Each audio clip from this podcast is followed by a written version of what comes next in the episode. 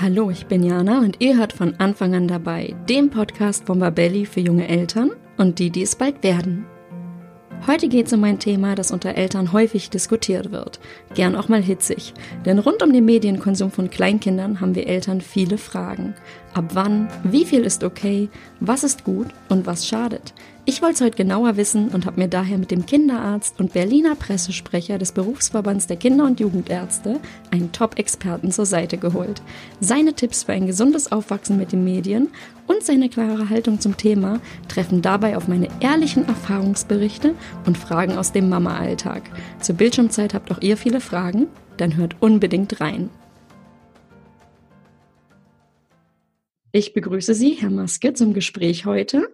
Wir treffen uns zu einem, wie ich finde, sehr spannenden Thema, was mich als Mutter auch immer wieder selbst beschäftigt, zugegebenermaßen, weil ich finde, es ist ein Riesenbalanceakt, der irgendwie ähm, zwischen ähm, der heutigen Zeit oder wir leben in einer modernen Welt und gleichzeitig nicht zu viel hoffentlich da irgendwie ähm, ja, meinem Kind zu vielen Einflüssen auszusetzen. Es geht nämlich um das Thema Netflix, Tablet und Co. für Kleinkinder, ob das eher als Fluch oder vielleicht als Segen zu sehen ist. Und ähm, dafür habe ich Sie heute als Experten eingeladen. Ich freue mich sehr auf das Gespräch und würde Sie einfach bitten, dass Sie sich kurz vorstellen, damit unsere Hörerinnen und Hörer wissen, wer Sie sind und warum Sie der richtige Ansprechpartner heute für die Folge sind.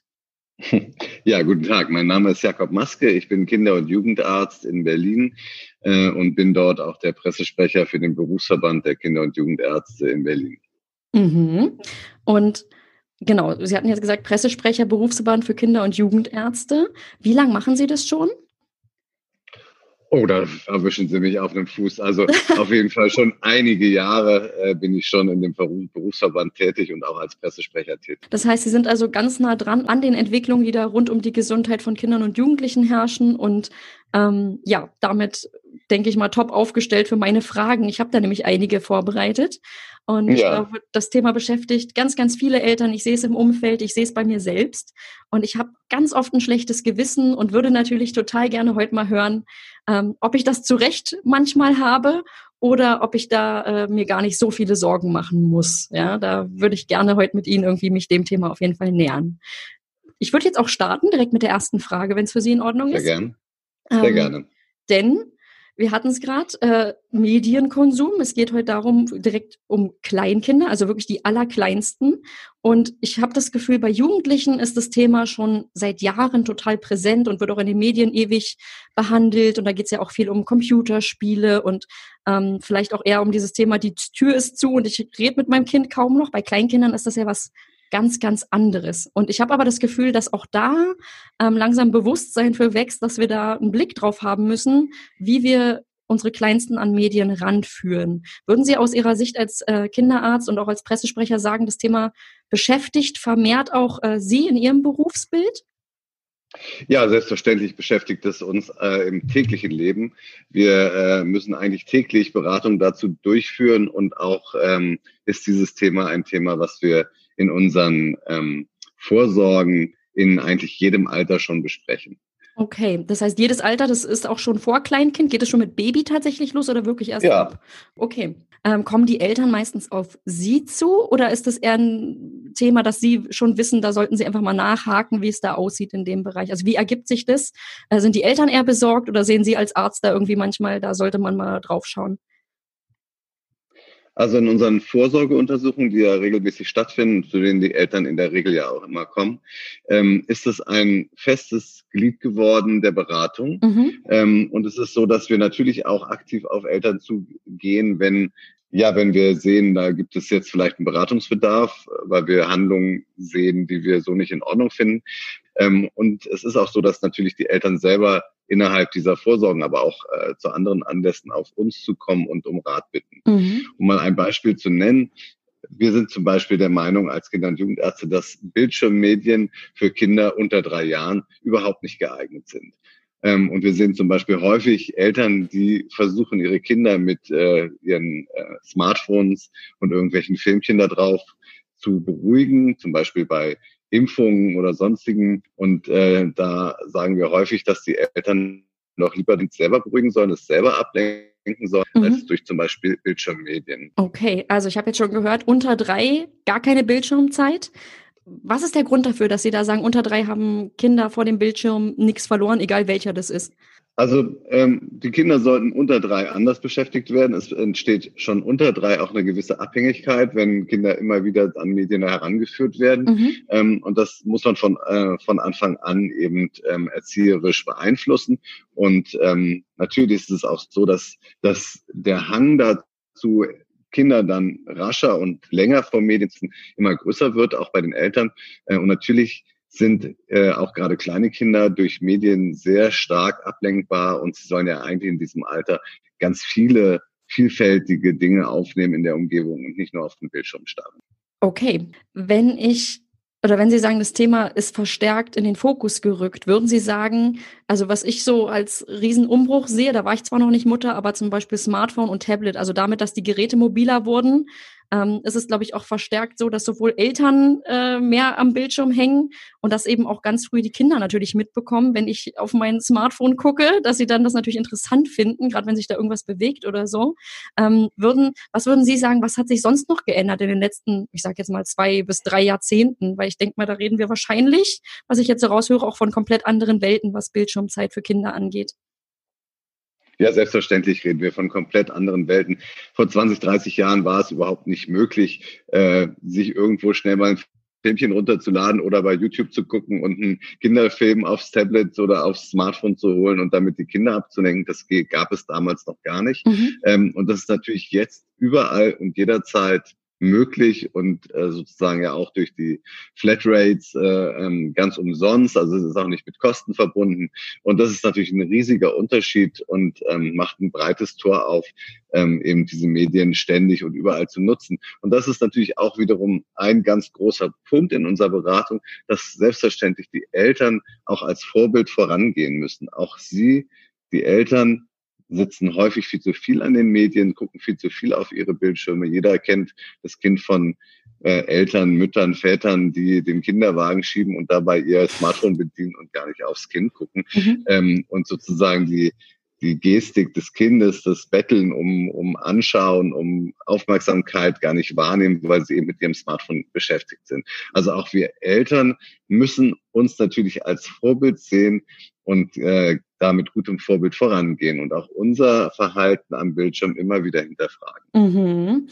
Wenn ich jetzt sage, für Kleinkinder erst ab drei Jahren ist äh, das Thema überhaupt Bildschirm irgendwie in irgendeiner Form relevant oder erst da sollte ich behutsam irgendwie ranführen. Wie kann denn oder wie sieht aus Ihrer Sicht denn so ein behutsames Ranführen ab drei Jahren an Medien aus? Weil ich weiß das, ich habe das mir eigentlich auch vorgenommen, dass mein Kleinkind, der ist jetzt dreieinhalb, ähm, ich habe dem nie von mir aus Handyvideos gezeigt. Ich habe versucht, da selber drauf zu achten, dass ich möglichst am Handy war, wenn er einen Mittagsschlaf gemacht hat, aber sonst das versucht habe zu reduzieren. Ähm, und trotzdem hatte ich dann spätestens mit Kita gemerkt, dass da zum Beispiel auch äh, das Thema irgendwie Videos plötzlich präsenter wurde oder im Umfeld eben auch, ähm, dass zum Beispiel Mama und Papa nicht immer einer Meinung sind und dann einer das einsetzt und dann eben mein Kind natürlich das auch von mir möchte. Und somit egal wie ich versucht habe, den Einfluss erstmal eine Weile fernzuhalten, ich habe dann irgendwann gemerkt, okay, ähm, ich bin nicht die einzige Person, die Kontakt zu meinem Kind hat und er war definitiv auch vor dem dritten Geburtstag, hat er schon mal Handyvideos gesehen oder hat irgendeine Serie irgendwie mal angemacht bekommen. Und auch wenn ich versucht habe, das natürlich auf Mindestmaß, Minimaß zu reduzieren, ähm, war das eben dieser erste Kontakt. Was meinen Sie, wie könnte so ein, wenn ich das jetzt behutsam angehe und wenn Mama und Papa da an einem Strang hoffentlich ziehen, ähm, wie könnte das sinnvoll aussehen, dass man ein Kind behutsam an Medien ranführt. Also weil einfach vor die Glotze setzen, würde ich jetzt, halte ich jetzt für nicht so den wertvollsten Weg. Wie kann das aussehen? Genau, also zunächst mal ähm, muss man heutzutage ja Bildschirmzeit ähm, sozusagen unterscheiden von, äh, von Fernsehen, mhm. Videospiele und so weiter. Also wir fassen die Zeit, die die Kinder zu, ähm, vor einem Bildschirm sitzen, also zusammen mit also Handy, Tablet, Computer, Fernsehen fassen wir als Bildschirmzeit zusammen mhm. und würden sagen, vor drei Jahren keine Bildschirmzeit. Ich weiß, es ist ähm, für manche sehr, sehr hart und auch schwer durchzuführen, aber das sind eben Regeln, die wir ähm, für gut und wichtig halten. Natürlich ist das Theorie und wie es in der Praxis dann aussieht, ist es ähm, unter Umständen nochmal anders. Aber selbstverständlich, wenn ein Kind jetzt, sagen wir mal, mit zwei Jahren mal zufällig zehn Minuten Bildschirmzeit hat, ist das natürlich jetzt nichts, was die Welt untergehen lässt. Mhm. Das muss man jetzt auch wiederum ganz klar sagen. Aber es gibt natürlich Familien, wo der Bildschirm täglich und auch mehr als 30 Minuten täglich bei Kindern unter drei Jahren schon äh, eine Rolle spielt. Und da muss man ganz klipp und klar sagen, das ist für Kinder nicht gesund. Mhm. Ja, und darum geht's ja letztendlich. Ähm, wir empfehlen also Bildschirme erst ab drei Jahren also über drei. Und dann würden wir ähm, eben eine maximale tägliche, äh, tägliche Zeit von circa 30 Minuten empfehlen. Das heißt nicht, dass jedes Kind 30 Minuten unbedingt vor den Bildschirm gesetzt werden muss, mhm. sondern dass das die maximale Zeit ist. Ja. Und ähm, behutsam heranführen, das war ja Ihre Frage, ähm, heißt für uns, dass man natürlich ja zunächst mal sich anschaut, was ist überhaupt ähm, für dieses Alter geeignet. Also übertrieben gesagt würde ich jetzt natürlich ein dreijähriges Kind nicht von Actionfilm setzen auf, am Fernseher, sondern würde mir vielleicht ein sinnvolles, äh, nett gestaltetes äh, Kindervideo heraussuchen, was für diese Altersklasse eben geeignet ist und würde das mit mhm. dem Kind zusammen anschauen und dann natürlich auch nicht gleich die vollen 30 Minuten, weil die muss ich jetzt ja auskosten. Mein Kind hat jetzt gerade den dritten Geburtstag gehabt, sondern würde natürlich erstmal langsam anfangen. Äh, und mhm. jeder, der Kinder äh, betreut und kennt, ähm, sieht natürlich, dass Kinder maximal gebannt sind von so einem Bildschirm. Die gucken ja. gar nicht mehr woanders hin. Sie können mit denen nichts anderes mehr machen. So werden die also in den Bann gezogen. Und das ist etwas, was man natürlich wirklich gut begleiten muss und auch diesen Bann wieder unterbrechen muss irgendwann, damit sie auch wieder den Kopf frei haben für die ganz normalen Dinge des Alltags, also ganz normal spielen und dass sich die Eltern dann auch wieder mit ihnen beschäftigen. Mhm. Sie haben die Kitas angesprochen. Ich finde, Bildschirme in Kitas haben überhaupt nichts zu suchen. Da sollten keine mhm. Videos gezeigt werden. Auch da gibt es unter Umständen mal Ausnahmen, ähm, aber die sollten möglichst wirklich gering gehalten werden. Ansonsten finde ich, haben äh, Bildschirme oder Videos oder Fernsehen in Kitas nichts zu suchen. Dort soll sich mit den Kindern ja. beschäftigt werden. Sie sollen sinnvoll beschäftigt werden, miteinander beschäftigt werden. Es sollen Freundschaften geschlossen werden, soll sozialer Umgang ge gelernt werden, aber nicht Fernsehen. Ja, kann ich nachvollziehen. Ich ähm, ja, das, äh, ich glaube auch, dass das ein Thema ist, was natürlich zur Diskussion führt, wenn man mitbekommt, dass irgendwie in der Kita das Thema da ist oder dass sich da auch als Eltern oder viele Eltern da wahrscheinlich auch interessiert mal nachfragen, wie das denn kommt. Und ähm, ich glaube auch, bei uns kann ich zumindest sagen, das war oder ist glaube ich, nicht die Regel, sondern eher eine Ausnahme. Aber natürlich ist es, fand ich das dann schwierig, wenn es so eine Art Erstkontakt irgendwie zu dem Thema darstellt, ähm, weil ich das natürlich als aus Muttersicht gerne mitbegleitet hätte. Genau. Äh, wenn ich beim Thema aber begleiten bin, ich äh, würde gerne wissen, wenn wir ab drei sprechen, ab dem Alter von mir aus bis Vorschule, ja, und die Kinder zum Beispiel spielen mal am Tablet oder da gibt es ja zum Beispiel auch Ausmalprogramme und auch Sachen, wo ein bisschen mehr passiert als jetzt nur dieses passive Draufschauen. Gibt es aus Ihrer Sicht oder aus Sicht der Kinderärzte denn irgendwie auch ähm, ja positive Auswirkungen, wenn Kinder ähm, mit Medien was zu tun haben und auch schon kleine Kinder? Also wir wollen positive Auswirkungen nicht komplett ausschließen, aber die negativen Auswirkungen überwiegen immer die positiven Auswirkungen. Okay. Also was wir in der Praxis sehen, sind häufig ähm, äh, sagen wir mal Zehnjährige zum Beispiel, die als Berufswunsch Programmierer angeben und meinen, sie schaffen das auf jeden Fall ganz toll. Das machen auch doch die 14- und 16-Jährigen, weil sie so toll die Spiele spielen können. Also kein mhm. Programmierer ähm, entsteht daraus, dass jemand ein Spiel äh, auf dem Tablet gut bedienen kann. Ja, dazu braucht es mhm. andere Qualitäten. Ähm, und, ja. und auch der Beruf ist ein ganz anderer. Insofern muss man da ähm, auch sehr gut nochmal aufklären und beraten, dass das also nicht der Fall ist ähm, und eben ähm, ganz klar zeigen, was eigentlich wirklich Tablets und Computer können, wofür sie vielleicht sinnvoll sind und wofür sie gar nicht sinnvoll sind. Zurzeit ja. sind wir in einer großen Phase des Homeschoolings. Natürlich kann ich mhm. da einem 15-Jährigen oder einer 15-Jährigen nicht sagen, äh, du darfst jetzt nur eine Stunde deinen Computer benutzen oder deine Bildschirmzeit äh, haben, weil natürlich hier über den Bildschirm ganz andere ähm, Dinge ablaufen. Also hier geht's nicht um Spielen oder Zeitvertreib, sondern das ist ja quasi eine Art Arbeit, ne? also Schule. Und das ist natürlich mhm. etwas, was dann auch sehr schwierig und differenziert zu betrachten ist. Aber wir sind ja bei mhm. den Kleinkindern als Thema. Genau, ich wollte gerade sagen, ich äh, merke aber auch, jetzt wo die Kitas geschlossen sind und Homeoffice nebenbei läuft, ähm, dass sich da gerade in den ersten zwei Wochen hat sich die Bildschirmzeit hier wirklich gesteigert. Und ich habe mich dabei natürlich nicht gut gefühlt. Ich habe es auch an meinem Kind gemerkt. Es war quengeliger, es war super anstrengend. Es gab immer dann auch plötzlich wirklich ein Drama, wenn dann die Bildschirmzeit vorbei war. Und somit haben wir das relativ schnell versucht, wieder einzufangen. Aber diese erste Zeit war wirklich ähm, definitiv über diese halbe Stunde täglich weit hinaus. Also da waren wir bestimmt bei einer Stunde täglich und wir reden hier von dreieinhalb. Und die ist zwar nicht am Stück passiert, aber das war eben wirklich diese zweimal 30 Minuten am Stück sicherlich und dann eben auch nicht begleitet. Und darauf zielt auch gleich meine Frage ab. Bevor ich aber darauf aus will, würde ich gerne noch mal wissen, Sie haben gerade so gesagt, die negativen Auswirkungen überwiegen bei dem Thema immer die positiven, wenn wir von kleinen Kindern sprechen. Was sind die negativen Auswirkungen? Wie macht sich das bemerkbar? Na, die negativen Auswirkungen sind vor allem die, dass Kinder in ihrer Entwicklung äh, ja quasi gebremst werden, behindert werden. Ähm, es führt zu Abhängigkeiten, ähm, zu einer Sucht auch, zu einer Mediensucht. Mhm. Ähm, und das sind natürlich alles negative Dinge. Und ähm, Kinder, die wir sehen, ähm, gehen, also bewegen sich deutlich weniger, das hat die Auswirkung, dass sie dicker werden, dass das mhm. Herz-Kreislauf-System auf lange Sicht ähm, eben auch äh, Schaden nimmt. Ja, und das sind natürlich alles negative Auswirkungen, die wir im Auge behalten müssen. Wir wissen heute schon aus einer gut geführten äh, Studie, dass 14 Prozent der Kinder in Deutschland sich nur ausreichend bewegen.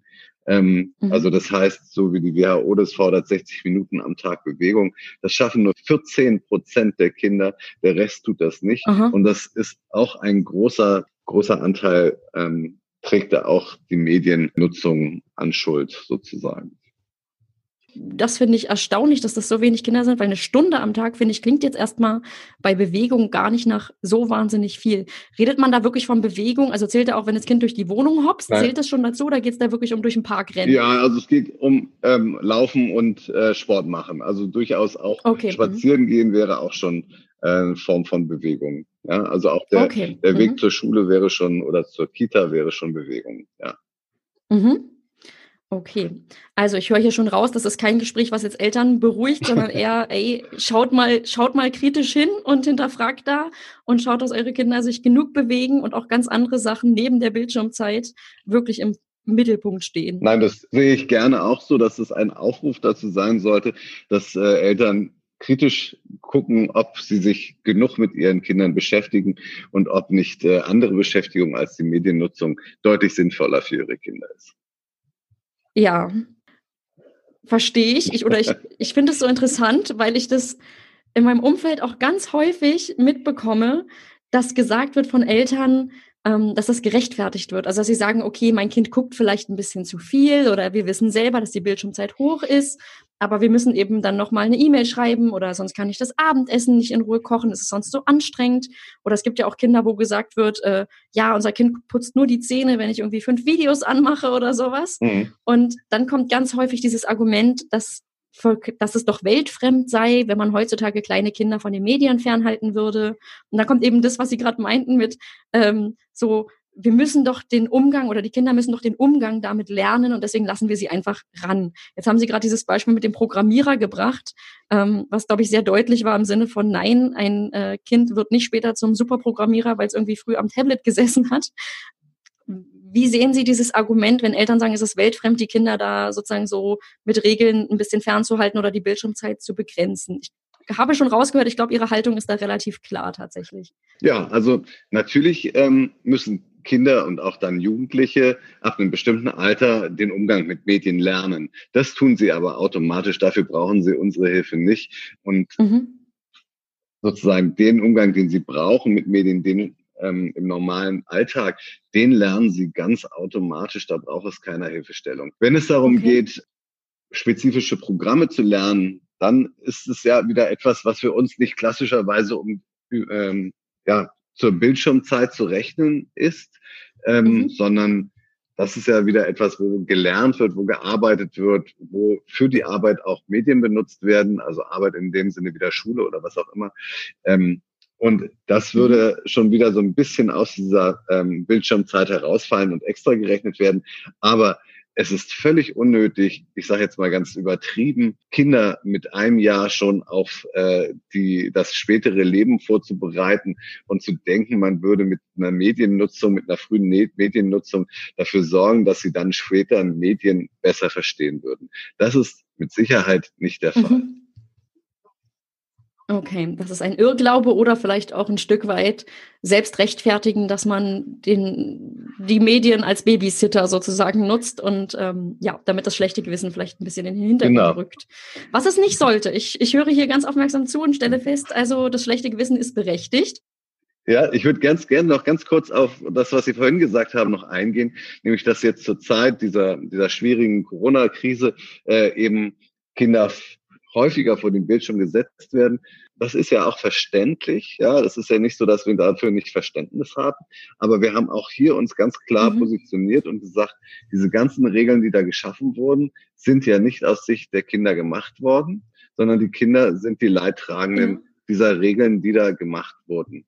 Ähm, und auch hier ist es genauso, mhm.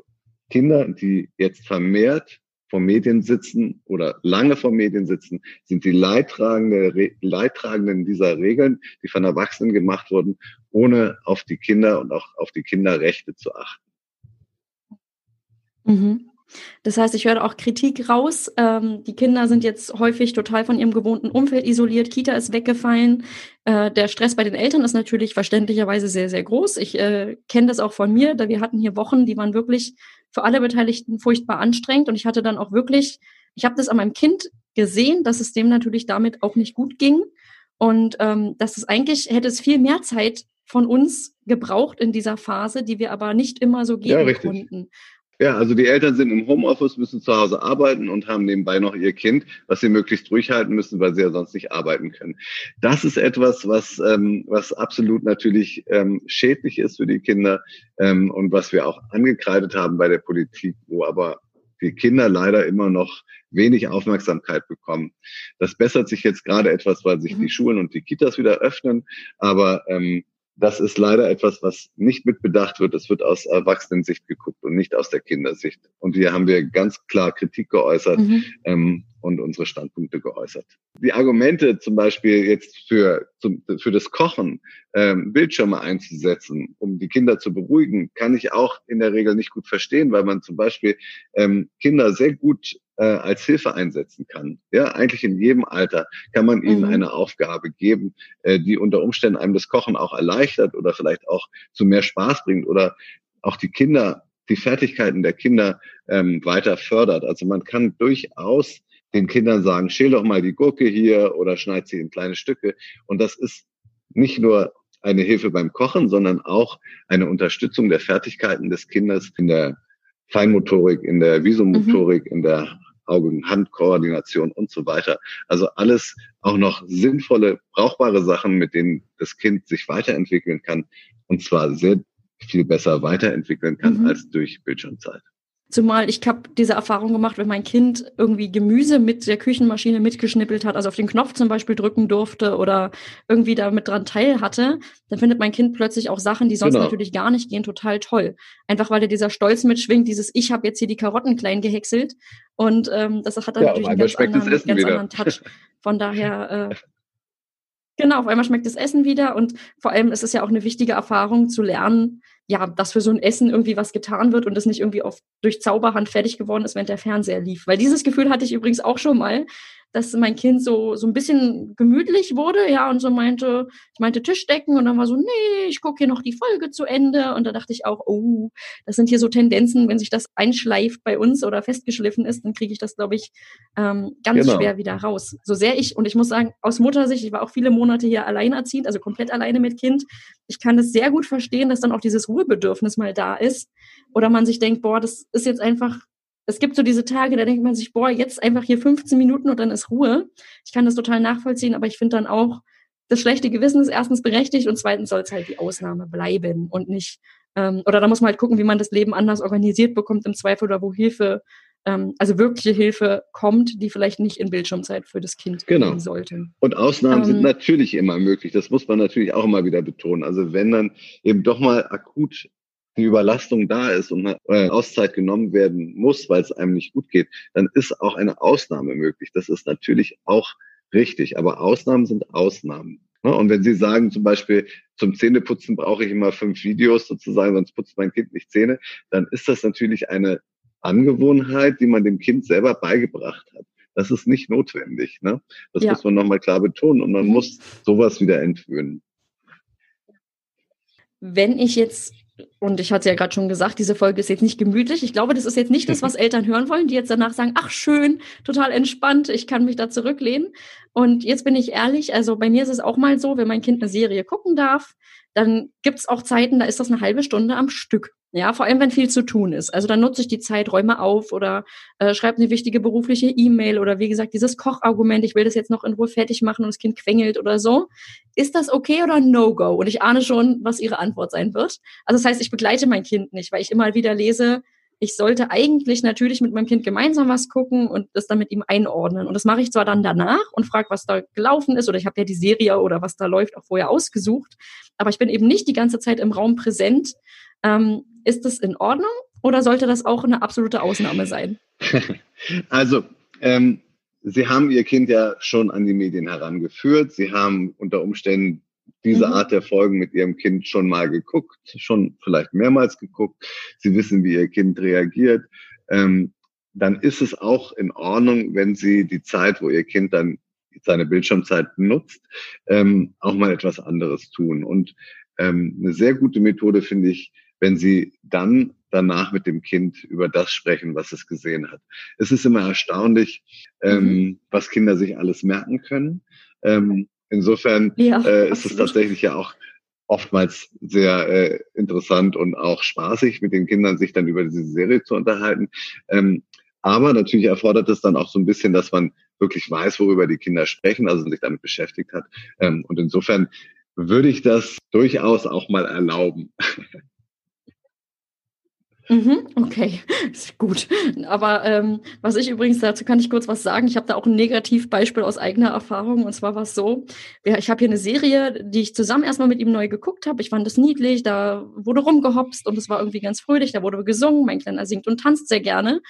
Und dann lief eine Folge, während ich hier irgendwie aufgeräumt habe, wo ich dann das Gefühl hatte, die ist gesponsert von der Süßigkeitenindustrie, also ohne jetzt böse sein zu wollen, aber es war wirklich aus meiner Sicht ein absoluter Albtraum, ähm, was da in dieser Folge vermittelt wurde.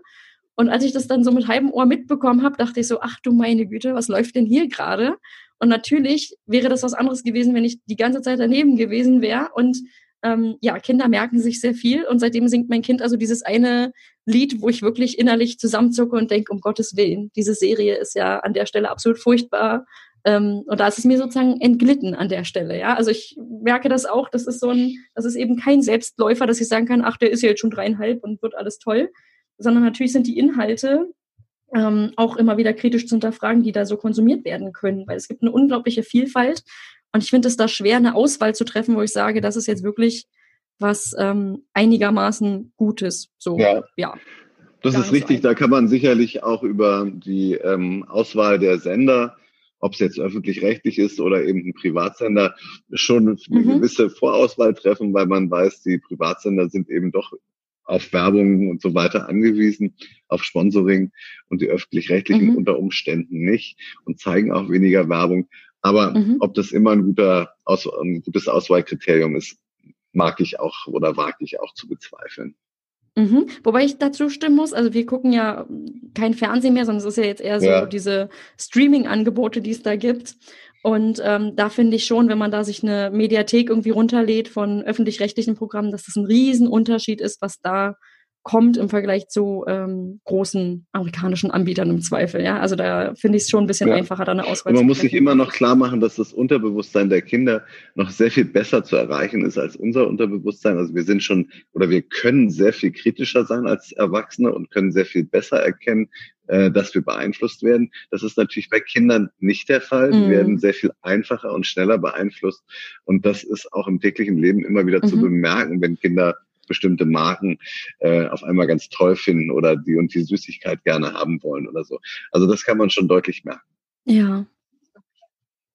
Okay. Mhm. Jetzt habe ich fast zum Abschluss eine Frage und zwar, Eltern wollen ja eigentlich das Beste für ihre Kinder. Also davon ja. gehen wir jetzt einfach mal aus. Und das Thema Medienkonsum ist ja, wie Sie in Ihrer täglichen Praxis merken, wie ich im Umfeld höre, wirklich eine Riesenherausforderung. Und ähm, haben Sie da vielleicht drei Tipps nochmal in Zusammenfassung oder nochmal drei Tipps, wie können Eltern für ihre kleinen Kinder einen gesunden Medienkonsum, der hoffentlich auch irgendwie alltagstauglich ist, finden? Also mein erster Tipp ist, dass man zunächst mal auf sich selber schaut und als Vorbild vorangeht. Also seine eigene Mediennutzung mhm. hinterfragt ähm, und tatsächlich äh, schaut, wie macht man es denn selber, was lebt man den Kindern vor. Mhm. Der zweite Tipp ist, dass man natürlich tatsächlich das altersgerechte ähm, ähm, Nutzen der Medien ähm, beachtet, dass also sowohl die Art der Medien als auch die Zeit an den Medien auf das Alter abgestimmt wird und dass man Kindern auch mal zeigt, dass mhm. es komplett ohne Medien geht. Also dass man überhaupt gar keine Nabelschnur immer braucht ähm, zum, zum nächsten Bildschirm, sondern dass man sich auch einfach frei bewegen kann und dass das wirkliche Leben, also Spiel, Sport, Spaß, Spannung sozusagen, ähm, den Medien immer vorzuziehen ist. Das waren ja schon drei. Okay. Und äh, sehr gute Tipps vor allem. Und was Sie gerade meinten, Spiel, Spaß, Sport ist vorzuziehen. Ich finde, man merkt es so deutlich, vor allem dann im Frühjahr, wie, wie, wie sehr dann auch plötzlich Kinder, die im Winter vielleicht äh, viel Fernsehen und Bildschirmzeit einfordern, einfach weil sie es auch von uns trägen Erwachsenen sehen, wie die plötzlich einfach voller Freude auch fordern, rauszugehen. Ich sehe es bei meinem Kleinen, ähm, wie der auch neulich den ganzen Tag einfach an der Luft mit uns irgendwie sein wollte. Äh, natürlich immer unter Beachtung der Sicherheitsregeln derzeit, aber wir haben es einfach genutzt, mal hier raus aus der kleinen Mietwohnung in der Berliner Innenstadt ja, rauszukommen. Genau ja. richtig, ja. Und das hat uns, das hat einfach gut getan. Und da fragt natürlich auch das Kind nicht. Also wenn es dann draußen ist und einfach auch kein Bildschirm irgendwie verfügbar, dann wird danach natürlich auch gar nicht gefragt. Und das ist, glaube ich, tatsächlich so, wie Sie sagen, es sind Gewohnheiten, die von uns Erwachsenen etabliert werden. Also das Kind kommt ja nicht aus dem luftleeren Raum heraus auf die Idee, immer zum Zähneputzen ein Video zu gucken. Und ähm, das finde ich ganz wichtig, sich das nochmal klar zu machen, dass wir dann Einfluss drauf haben und nehmen können oder unbedingt nehmen sollten, dass wir da, da eben auch selbst immer wieder kritisch mit uns sind. Ich kenne es, ich arbeite tatsächlich auch vom Smartphone aus und ich muss mich auch ganz bewusst, muss ich mein Smartphone weglegen, wenn ich mit meinem kleinen Spieler, weil ich sonst eben doch denke, ach, ich ja. habe jetzt nebenbei die E-Mail. Und das fällt mir natürlich sonst böse auf die Füße. Ich merke es an meinem Kind.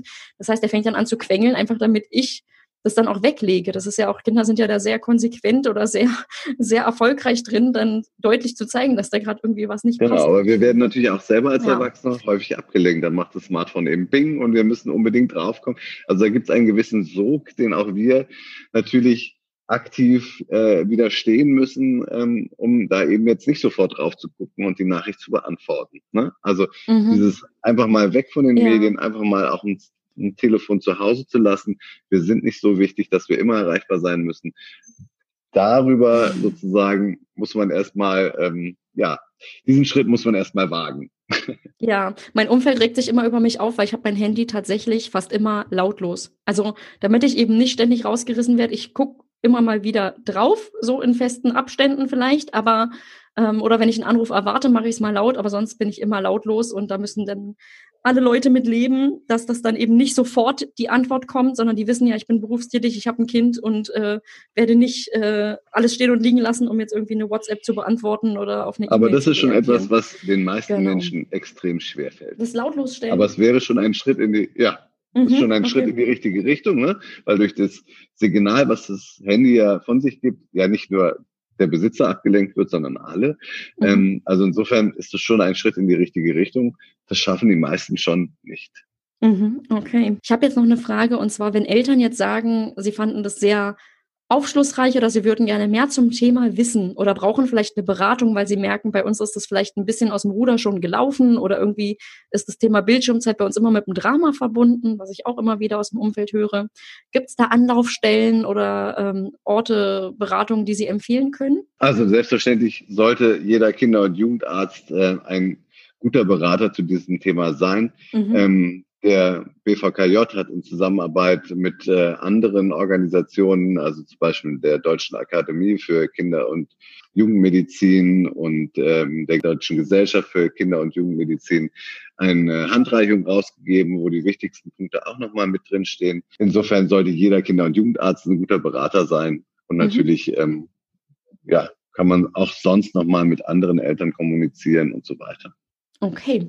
Gut, jetzt ganz zum Abschluss die Frage, gibt es noch was, was Sie unseren Zuhörerinnen, zuhörenden Eltern noch mit auf den Weg geben möchten? Naja, ich hoffe natürlich, dass ich jetzt nicht zu streng war und alle Eltern verschreckt habe. Ähm, das sind eben Empfehlungen und wie bei einer Empfehlung gibt es immer eine Theorie und Praxis. Ähm, ich finde es ganz wichtig, dass man mit Kindern und später auch mit Jugendlichen Regeln vereinbart. Mhm. Und zu den Regeln gehören eben auch die Bildschirmzeiten. Und ich kann Ihnen aus meiner langjährigen kinderärztlichen Erfahrung nur sagen, je besser man in der Kleinkindzeit die Regeln absteckt, desto leichter ist es dann auch in der schwierigen Zeit der Pubertät mit Jugendlichen, äh, die teilweise ähm, doch das Bedürfnis haben, sehr lange äh, die Bildschirme zu nutzen und zu kommunizieren. Mhm. Wenn man da schon ganz klar ähm, sich angewöhnt hat, Regeln zu schaffen, wird auch diese Zeit nicht einfach, aber deutlich einfacher.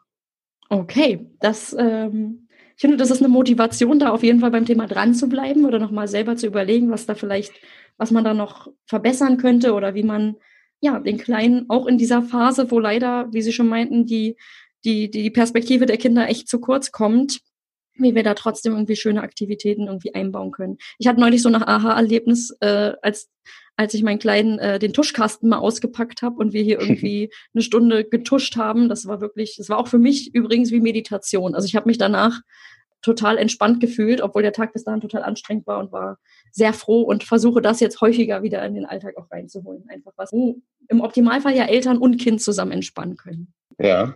Dann bedanke ich mich jetzt bei Ihnen. Sehr gut. Es war ein sehr schönes Gespräch. Es hat mir Spaß gemacht. Vielen Dank für Ihre Zeit und vor allem für die Tipps. Danke, gleichfalls. Danke, tschüss. Tschüss. Und nun bedanke ich mich zuerst bei Herrn Maske für seine klaren Aussagen rund um Netflix, Tablet und Co. für die Kleinen ohne dabei das wahre Elternleben zu vergessen. Auch wenn es nicht unbedingt das ist, was wir gestressten Eltern vielleicht hören wollen, für mich ist das Interview eine Einladung, genau hinzuschauen, vor allem auch auf mein eigenes Verhalten, denn wir sind Vorbild. Und bewusst Zeiten zu schaffen, wo auch das Smartphone mal nicht gleich zur Hand ist, tut sicher der ganzen Familie gut. Gleichzeitig hilft die Technik uns Eltern aber auch oft dabei, den Alltag zu organisieren und am Ende so vielleicht sogar mehr Zeit gemeinsam zu haben. Ich finde, es kommt immer auf die Balance an. Euch wünsche ich auf jeden Fall gute Lösungen rund um eure Filmabende, Tablet-Spielzeiten oder Videos und wenig kleinkindliches Drama, wenn dann die Bildschirme wieder ausgehen. Eure Jana. Wenn euch der Podcast gefallen hat, dann abonniert uns bei iTunes, Spotify oder wo auch immer ihr uns hört, um keine neuen Folgen mehr zu verpassen.